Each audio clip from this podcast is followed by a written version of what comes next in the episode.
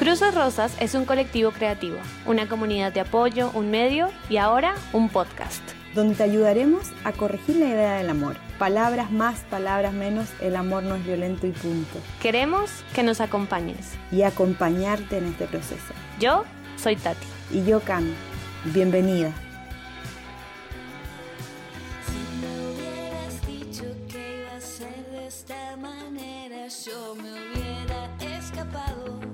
De tu sombra la primera vez que las cosas se pusieron algo raras. El que me conoce sabe que odio las segundas oportunidades. Cuando me dejaste Hola Cami, ¿cómo estás? Bien, ¿y tú? Bien y la verdad llena de preguntas para realizarle hoy a nuestra invitada. Hoy tenemos a alguien impactante. Les voy a contar un poco de su currículum. Ella es Georgina Barraza, es licenciada en Lengua y Literaturas Hispánicas en la UNAM, es maestra en Lingüística Hispánica y es doctora en Lingüística en esta misma universidad. Es maestra en Lexicografía Hispánica por la Asociación de Academias de la Lengua Española. Lleva más de 10 años participando en los trabajos de la Academia Mexicana de la Lengua como gramática, especialista en español. Es profesora en esta universidad lleva muchísimos años siendo docente en la UNAM y además imparte muchos talleres enfocados en comunicación no verbal y lo que más me llamó la atención, expresión facial de las emociones. Otra cosa que me gustó en su bio es que formó parte del proyecto Diógenes en México, que es un programa de formación de expertos de élite en la determinación de mentiras y evaluación de la verdad. Su campo de estudio actual es la expresión de las emociones, la violencia y la maldad. A ver, a ver, con todo esto que dijiste, entonces vamos a entrevistar a una experta en la lengua, el lenguaje y las expresiones violentas. Eh, algo así lo resumiría yo, pero Georgina, por favor, bienvenida a este programa. Resúmenos ahora sí que el lenguaje simple, a qué te dedicas y por qué tu profesión tiene relación con la violencia de género dentro de las relaciones de pareja. Hola Cami, hola Tati. Pues primero que nada, muchísimas gracias por invitarme a participar con ustedes. La verdad es difícil incorporar mi formación muchas veces, eh, muy, a veces parece muy, muy académica con mis otros intereses y precisamente para responder esto que me están preguntando es yo me formé básicamente como como experta en asuntos del lenguaje, solamente de lingüística, de, cómo se utiliza la lengua.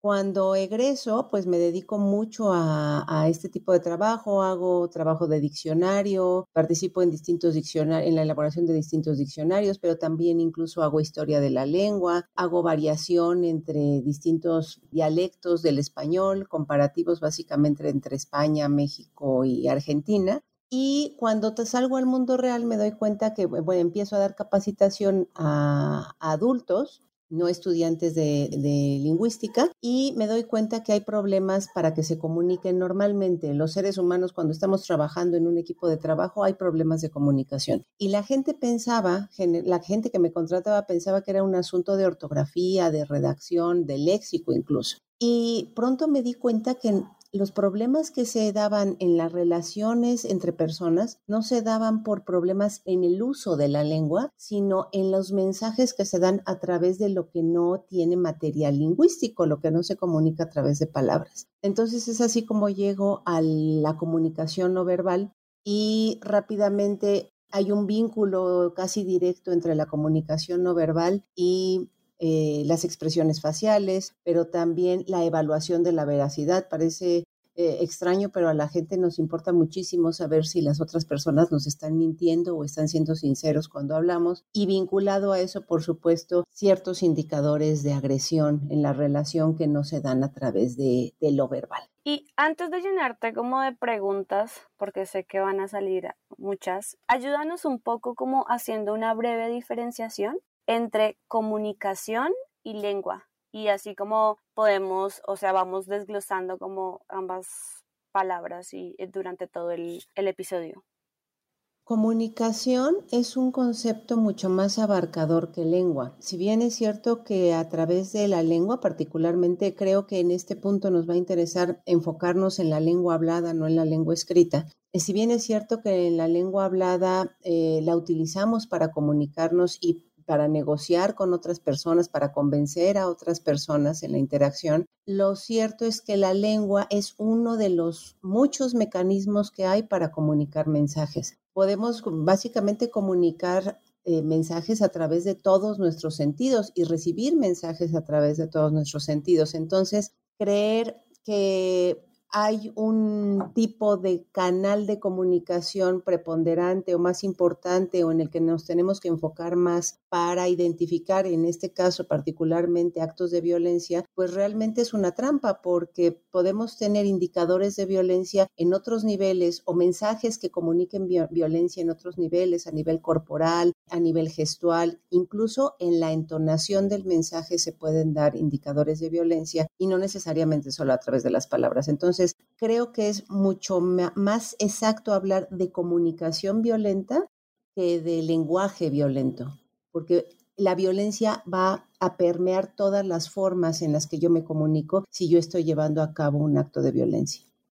Nosotras tratamos de, en la pregunta de diferenciar lo que es la lengua o la forma como como hablamos, ¿verdad? De la comunicación, porque la comunicación tiene un montón de cosas no verbales que también queremos indagar contigo como experta, pero es importantísimo para nosotras poner sobre la mesa algo que es una conversación en el feminismo constante y tiene que ver con la lengua española como una lengua machista. Por tanto, una lengua que podría violentar a las mujeres. Me gustaría que nos dieras un poquito de esta partiendo de, lo muy sutil que puede ser la violencia, ¿nos violenta nuestra lengua española al excluirnos, por ejemplo? ¿Nos excluye realmente? ¿Por qué hay una percepción de que la lengua española es machista? Y si es machista, evidentemente es violenta. ¿Qué pasa con esto a los ojos de una experta como tú en la lengua, el lenguaje y todo lo que hemos descrito anteriormente? Desde un punto de vista más como observadora es, especialista en analizar una lengua, te puedo decir que no hay lenguas machistas o no machistas o lenguas feministas. Hay usuarios que son machistas. Es decir, yo tengo una capacidad de comunicación que me da la propia lengua, pero es el hablante el que decide cómo codificar esa lengua, qué palabras utilizar, qué, en qué zona del lenguaje ser mucho más productivo. Les doy un ejemplo básico que está asociado con esta este machismo que vemos reflejado en la lengua. Tenemos aproximadamente en América algo así como 150 términos para hacer referencia al pene, solamente al pene. Ya no hablemos de los testículos. Y los términos para hacer referencia a vulva o vagina son contadísimos en América. Eso nos llama poderosamente la atención porque las culturas generan léxico para zonas del lenguaje que son temas recurrentes, casi obsesiones para una determinada cultura. Eso nos llama la atención poderosamente porque no es una obsesión para nosotros hablar de la sexualidad femenina, pero sí de lo que refleja la sexualidad masculina. En ese sentido, les puedo decir, asociado a un tema mucho más psicológico, los seres humanos tenemos una tendencia natural a evitar el dolor y a evitar algo que se conoce como en psicología como disonancia cognitiva. ¿Qué es la disonancia cognitiva? Cuando lo que yo creo, mis creencias, mis valores, algo que me genera seguridad, se pone en entredicho por la realidad que es tan contrastante, entonces los, los seres humanos tendemos a dar una excusa a esa historia e incluso a negar la realidad. ¿Qué pasa cuando yo digo que el lenguaje es machista, que el español es machista? Yo me estoy quitando la responsabilidad de ser yo la machista. Yo no tengo la culpa, la culpa la tiene el lenguaje. Y mientras sigamos haciendo responsable el soporte que utilizamos para comunicarnos, en lugar de tomar la responsabilidad nosotros mismos como miembros de esa cultura y usuarios de esa lengua, del machismo que sufrimos, no lo vamos a poder arreglar.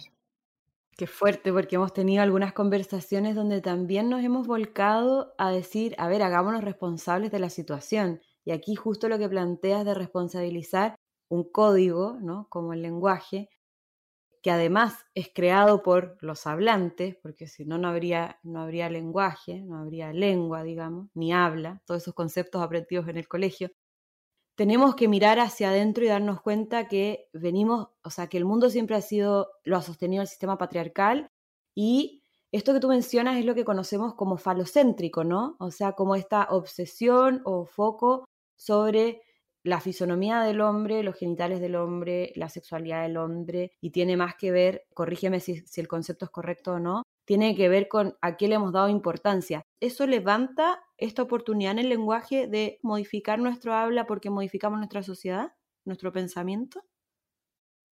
Efectivamente, el primer punto que tocas, que es el falocentrismo, por supuesto que sí, ¿no?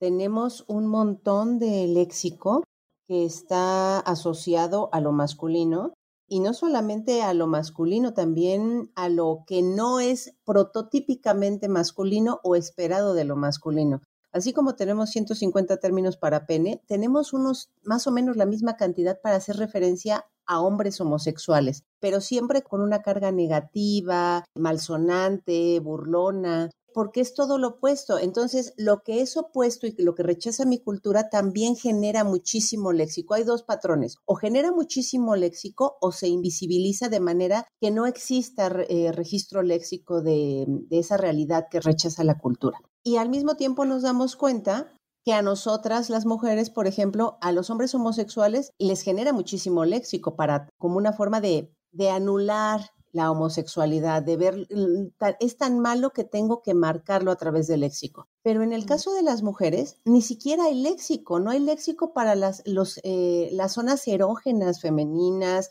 o hay muy poquito en comparación con lo masculino. Ya ni hablemos de la homosexualidad femenina, esa ni importa. ¿Por qué? Pues porque no importa la sexualidad de la mujer, ¿no? En ese sentido, sí estamos invisibilizando. Yo creo que para mm, de modificar eh, estos patrones sociales, creo que no es tan sencillo como decir, bueno, cambio la conducta, cambia el lenguaje o cambia el lenguaje y cambiará la conducta. Creo que es una condición multifactorial que, al igual que la violencia, que no necesariamente, por supuesto que importa muchísimo que seamos conscientes de lo que decimos, pero no solamente por eso va a ser más fácil que cambiemos un patrón de violencia. Creo que es mucho más importante tomar conciencia de nuestros actos violentos en distintos niveles y en distintos contextos. Oye, increíble. Tengo dos preguntas para poder aclarar esto del lenguaje. La primera es, decías que nuestro cuerpo, nuestra sexualidad como mujeres ha estado ignorada, ni siquiera hemos tenido conceptos peyorativos, sino que realmente sin visibilidad. Y hoy tratamos de desarrollar un lenguaje más inclusivo, mencionando niñas y niños, y no solo niños, ¿verdad? Estamos visibilizando el género en, la conversación. Ahí aparecen los niños también como otra propuesta, pero esto es bueno, va a tener cambios. ¿Tú crees que una nueva generación donde el Día del Niño, ¿vale? Ese es un buen ejemplo. Celebramos el Día del Niño y ahora decir celebrar el Día de la Niña y el Niño, celebrar el Día de la Infancia, genera una transformación social, sobre todo porque yo parto de una idea muy personal que la palabra tiene poder para crear.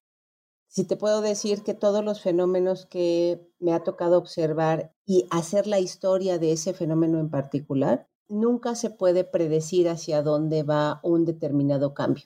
Es más, un fenómeno lingüístico, pese a que la lengua lo permita, el sistema permita ese fenómeno en particular, no necesariamente va a permanecer a lo largo de la historia de la lengua en ese sistema. ¿Por qué? Porque también está condicionado por factores externos. Es más, los factores externos influyen muchísimo en los sociales, políticos, religiosos, etcétera. Por ejemplo, en este caso, eh, ustedes verán que en el lenguaje inclusivo se utiliza mucho en el texto escrito las grafías como, bueno, la, la X para no marcar si es femenino o es masculino, o incluso la arroba, que es un símbolo, ni siquiera es una letra. Esas posibilidades que están utilizando ahora los hablantes, ni siquiera podíamos haberlas imaginado nosotros como especialistas como verdaderas posibilidades para comunicación y de uso intencional para no marcar un género en particular.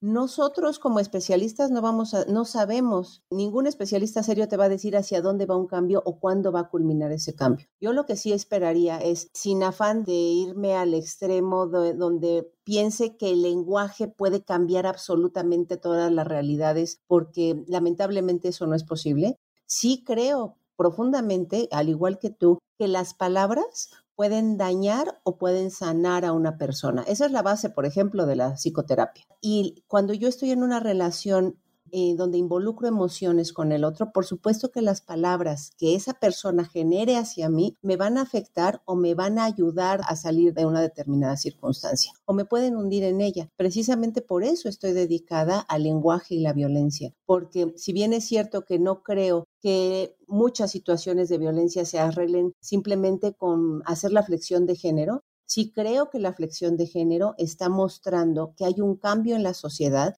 donde las personas estamos siendo mucho más conscientes de lo que está pasando. No sé si eso vaya a fructificar y vaya a, generarse un tercer género, un género neutro en español, para marcar estos casos. Pero sí, lo que sí creo es que tenemos que ser muy cuidadosos con la forma en que utilizamos el lenguaje, sobre todo para no dañar a las personas que decimos que amamos. Ahorita que estabas mencionando algo me quedó como en la cabeza y es que las palabras hieren, ¿no? Entonces podemos meternos un poquito en ese lenguaje que hay dentro de casa en un noviazgo tradicional latinoamericano y es como qué información de cómo vinculamos o cómo nos vinculamos los latinos y las latinas en un noviazgo nos entrega el lenguaje y la forma de comunicarnos. ¿Qué has observado de todo esto?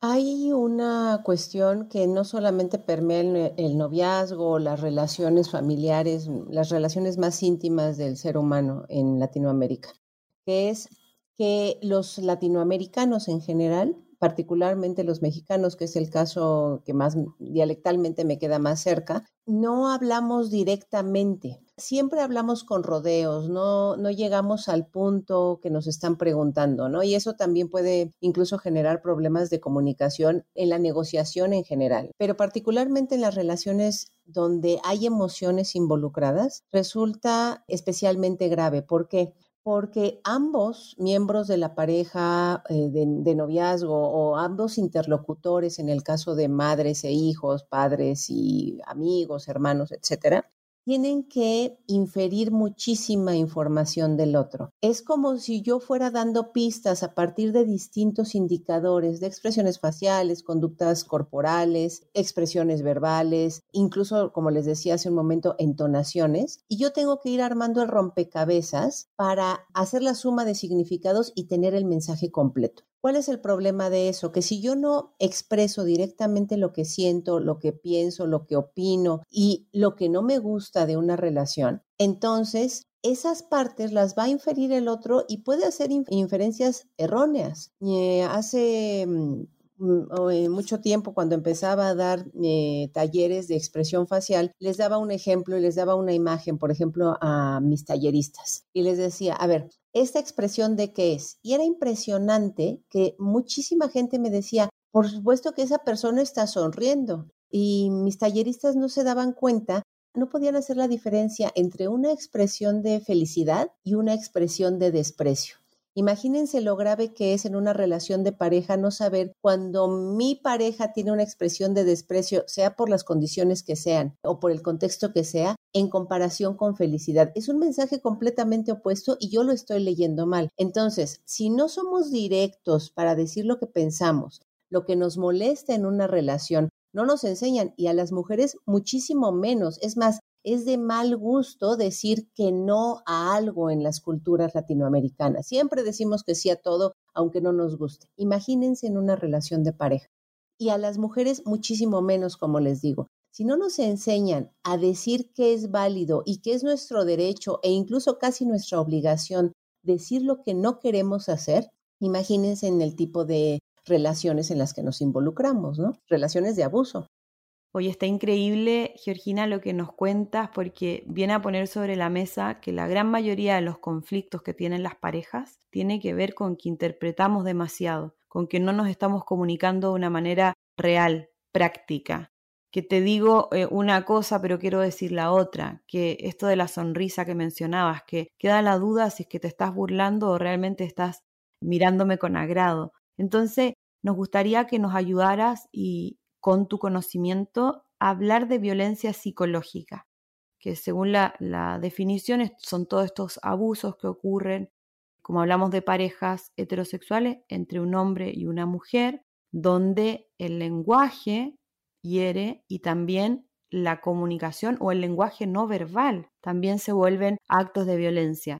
No son golpes, no son abusos físicos, pero sí es violencia. Y esto está en muchísimas relaciones y en muchísimas relaciones latinas. Un poco lo venía preguntando Tati en el bloque anterior. Entonces me gustaría que nos ayudaras a revisar algunos ejemplos de lenguaje verbal violento desde lo más explícito, pero igual indaguemos en eso que, no vemos, en eso que es sutil, en eso que cuando tú lo explicas en una conferencia, ves las caritas de las mujeres diciendo como, ay, no me digas que esto es violencia, para que podamos ya meternos en el tema de violencia de género dentro de la relación de pareja y ya cerrar las puertas en esta conversación a lo que pasa en la sociedad, sino que qué pasa en la intimidad.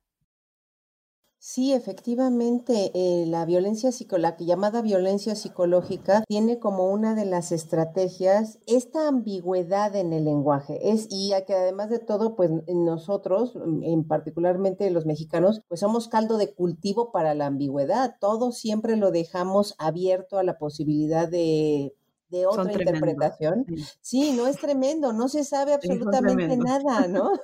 Eh, eh, y, por ejemplo, te confrontas con otra cultura como la española, que son completamente directos cuando te dicen, no, no quiero y punto. Y los mexicanos incluso nos ofendemos, ¿no? Porque estamos muy acostumbrados a no decir directamente. En el caso de las parejas, esto es caldo de cultivo para la violencia psicológica, que también se conoce como violencia invisible, por ejemplo, pero que no por ser invisible, es menos peligrosa que la violencia visible. Es decir, cuando yo someto a una persona, en este caso una relación de pareja, cuando yo someto a una mujer a este tipo de violencia, en casos extremos incluso puede conducirla al suicidio. ¿Por qué? Porque hay toda una serie de pasos que sigue el abusador que hacen que la persona quede alienada de la sociedad y de las redes que podrían salvarla de esa situación de abuso. De manera que la persona, de manera consciente, aunque pondré consciente entre, entre comillas, es la víctima, es la que decide aislarse del resto del mundo para solamente vivir con su pareja, la relación de pareja, porque es lo más importante para ella. Entonces, en ese sentido, parece que la persona no la está obligando a alejarse de sus fuentes de apoyo y al mismo tiempo, pues no le puede echar la culpa. Pero constantemente, para que esto tenga lugar, está haciendo uso de ambigüedad en el lenguaje no va a empezar con esta violencia lingüística explícita, es decir, no va a utilizar malas palabras, incluso la entonación de la voz puede ser una entonación que no me indique que la persona se está, eh, me está violentando, pero a lo largo de la relación, cuando ya la, la víctima está enganchada, veremos ciertas estrategias para impedir que la persona salga, como por ejemplo expresiones donde yo pongo en duda la capacidad de esa persona de ser autónoma, donde yo pongo en duda el cariño que otras personas pueden tenerle a mi pareja. Y en ese sentido, si yo lo pongo en duda, que soy el referente emocional de mi pareja, entonces ella en automático lo va a poner en duda y va a empezar a aislarse y a cortar sus relaciones con el mundo. Una vez que la persona ha cortado esas relaciones con el mundo, empieza una especie de programación donde yo constantemente abuso y ahora sí los mensajes van a ser más explícitos o va a ser más evidente la violencia. Pero en este punto ya la persona está aislada y ya no puede echar mano de ayuda del mundo externo. Ok, vamos con ejemplos de frases. Entonces estamos en, existe un lenguaje verbal que violenta y tenemos cosas muy sutiles al principio que sería esto de la chica quiere salir y él le dice, mi amor, pero ¿cómo te vas a volver? Y, o sea, ¿a eso te refieres como en el fondo? ¿cómo, ¿Cómo es esta frase? ¿Qué es lo que escuchamos cuando estás diciendo estos ejemplos de él puede poner en duda la autonomía o él cuestiona la relación que tiene con las personas que se supuestamente va a juntar? Mira, primero puede empezar con mensajes de, de, preocupación sobre la misma pareja, sobre la seguridad, por ejemplo, de la pareja de, oye, pero esto es, pues ya vas a regresar muy noche y vas a regresar sola, donde incluso la víctima puede sentir que es, mm, son manifestaciones de cariño y de verdadera preocupación. En ese sentido, por ejemplo, en un principio eso no nos llamaría la atención y diríamos, efectivamente, es una persona, lo haría cualquier persona que me quiere, ¿no? Estoy preocupada por tu seguridad y a qué hora vas a llegar, cómo vas a llegar. Eso nos lo dicen hasta los papás, ¿no? Hasta los papás tengamos la edad que tengamos. Pero cuando va increciendo la situación y hay un cambio de actitud a partir de lo que la otra persona me dice, cuando ve mi victimario que yo pese a estas recomendaciones o mensajes amables, cariñosos, yo no actúo como él espera que actúe, entonces se va a ir en contra de mi seguridad. Como por ejemplo, oye, pero tú crees que puedes manejar o conducir el coche a esa hora porque pues acuérdate que pues no ves bien, ¿no? No será muy peligroso y entonces va poniendo en duda mis capacidades. Y ese mensaje que parecería no violento, sumado a expresiones faciales, a conductas eh, eh, corporales e incluso a contacto físico, porque también se da una especie de negociación. Si yo no actúo como él me está esperando que actúe, como hace un momento lo decías, Cami, pues entonces hay también una reacción, ¿no? A lo mejor ya no me besa, a lo mejor me manda besos de lejos, pero ya no hay contacto físico. Entonces sí hay una especie de castigo ante la falta de reacción que él espera de mí cuando me lo está diciendo de manera, y entre comillas otra vez, amable. ¿Qué más ejemplos hay o cómo podemos nosotros darnos cuenta de ese tipo de lenguaje no verbal violento que efectivamente nos está atacando, nos está hiriendo, nos está manipulando y que pues tenemos que salir de ahí, ¿no? ¿Cómo podemos detectar eso o cuáles son esos ejemplos como más claros para decir, hey, algo está pasando aquí, ya tengo que empezar a ver si efectivamente esta relación me conviene o no. Mira, creo que es, lamentablemente, creo que es más fácil identificar las consecuencias del lenguaje violento que yo estoy observando en mí misma en comparación con el mismo lenguaje violento, porque a menos que sea violencia explícita en el lenguaje, este abusador va a echar mano de la ambigüedad en, sus mensajes, nunca va a decir eh, algo, siempre va a mantener el mensaje en la posibilidad de que sea un sí o sea un no. Y entonces eso hace muchísimo más difícil incluso evaluar la gravedad de su dicho, pero lo grave verdaderamente eh, termina radicando en que no me está dando mensajes claros. Entonces, ¿cuál va a ser el resultado de que no me dé mensajes claros, que mi conducta va a ser tampoco va a ser clara. Por ejemplo, yo voy a tener dudas una vez que si yo, por ejemplo, cuando me invitan amigos a salir y yo comienzo a dudar de si salgo o no salgo, eso puede ser una consecuencia directa de la manipulación que está haciendo mi pareja de mí. En un contexto, siempre me tengo que preguntar, si no estuviera con él, ¿qué haría? Si mi respuesta es, les diría que sí a salir a, mis amigos, entonces tengo que ponerme a pensar que estoy sufriendo violencia o manipulación, o por lo menos manipulación en el lenguaje dentro de la pareja. Si yo cambio la conducta de lo que yo sería sin él cuando yo estoy siendo con él, entonces eso me tiene que llamar poderosamente la atención. Desde mi toma de decisiones, las relaciones eh, de amistad o las interrelaciones que tengo, las tomas de decisiones de posibilidades de trabajo, la sensación de que tengo la capacidad de hacer cosas. Si todo eso se ve alterado cuando estoy con el otro, entonces tengo que buscar asumir que tengo posiblemente indicadores de violencia en un nivel que no se puede expresar. Y aquí tengo que hacer una puntualización rápida. Muchas de las relaciones violentas que sufrimos se deben a trastornos de los agresores. Particularmente me refiero al trastorno narcisista de la personalidad. Muchos de estos casos, el narcisista hace una manipulación del lenguaje porque domina perfectamente la herramienta para manipular a la otra persona a través del lenguaje. Y estas personas con este trastorno de la personalidad nunca van a evidenciarse ante la sociedad como manipuladores o abusivos. Por eso es tan difícil reconocer la violencia, eh, esta violencia psicológica o esta violencia invisible.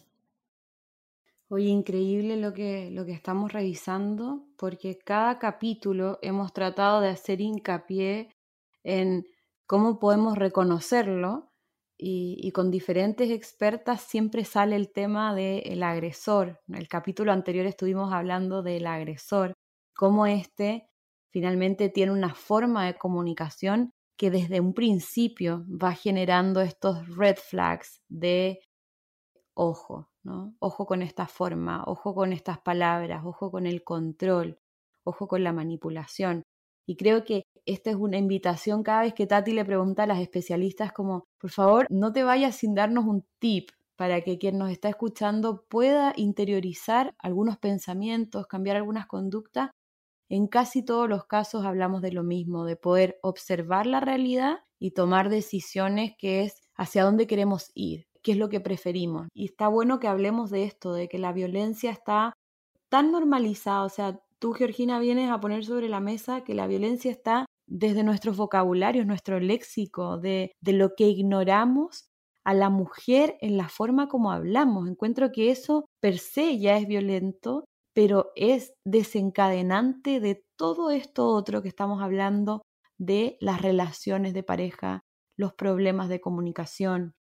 A mí me saltó un tema muy fuerte en tu currículum, que es cuando dice que eres experta en expresiones, violencia y maldad. Así lo leí yo, era la última frase de tu biografía.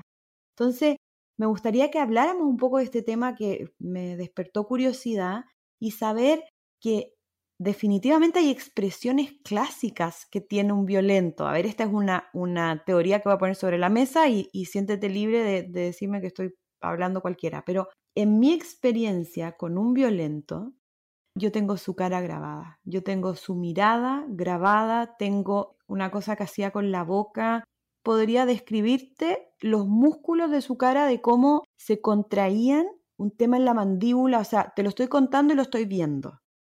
Esto es tan así como que existen expresiones faciales previas a un acto violento que a veces puede ser contenido, ¿no? Una violencia contenida o finalmente te llega el golpe, pero podría haber aquí una correlación entre lo que pasa en la cara y cómo termina siendo el desenlace en un conflicto, por ejemplo, de pareja?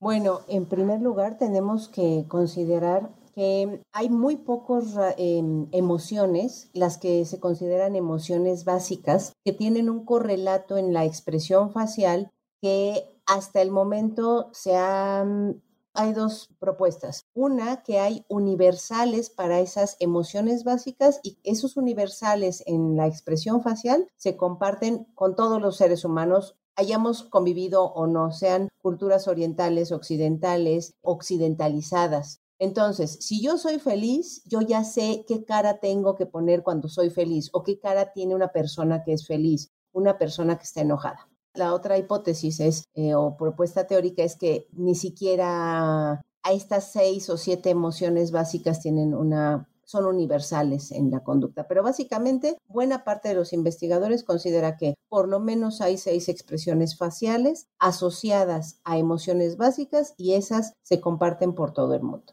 Ante esto, por supuesto que dentro de estas seis o siete emociones básicas, a mí me interesan particularmente tres asociadas a posibles actos violentos. Por ejemplo, la que queda más clara es la ira, estas expresiones de enojo, de furia, de molestia.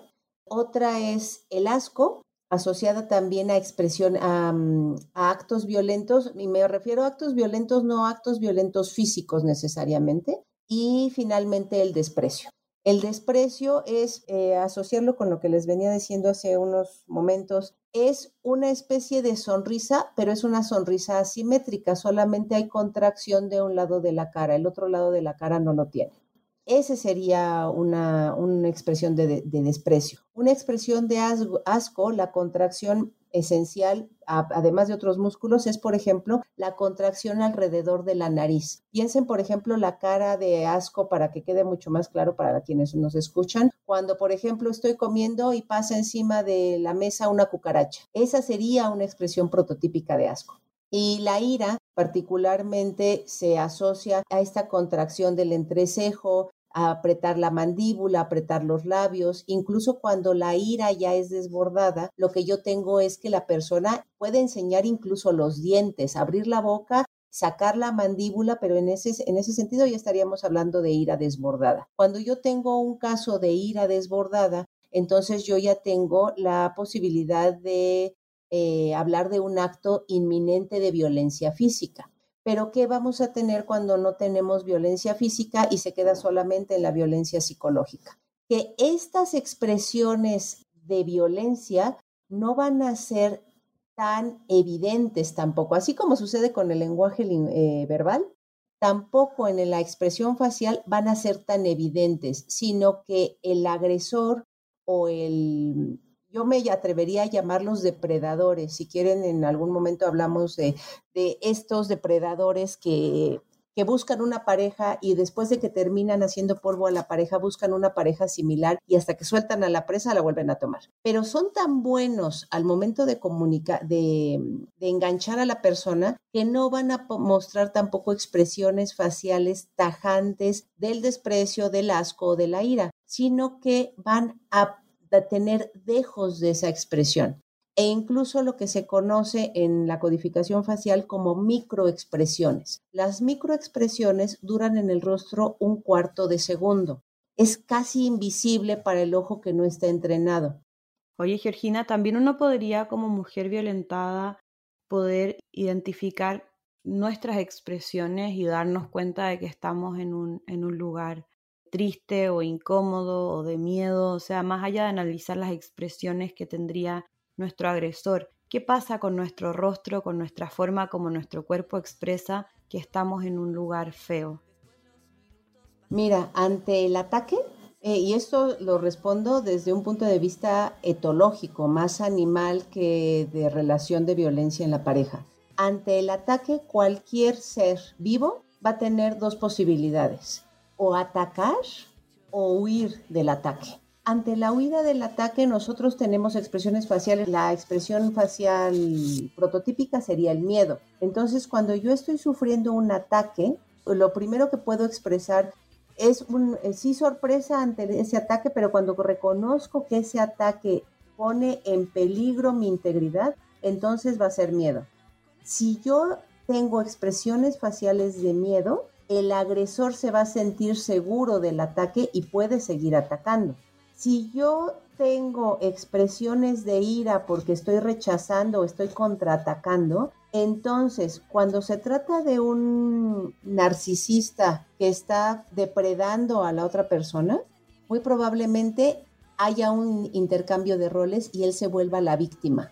Georgina, muchísimas gracias por todo esto que nos estás enseñando. La verdad creo que yo de verdad no tenía ni idea de todo lo que nos estás hablando y creo que puede ayudar a muchas chicas el hecho de escuchar todo esto que nos, nos comentas. Así que de verdad muchísimas gracias por darnos este tiempo para, para enseñarnos y muchas gracias Georgina.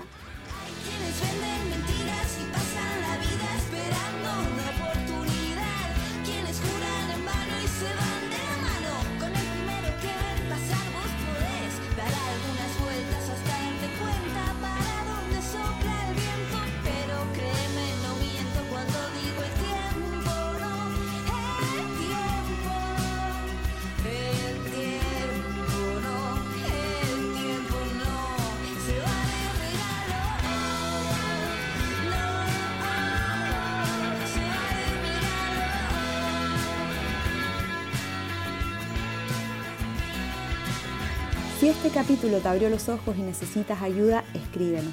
Encuéntranos en nuestras redes como arroba crucesxrosas, por correo en ayuda arroba crucesxrosas.org o en nuestro sitio crucesxrosas.org. Un abrazo, nos escuchamos en el próximo episodio.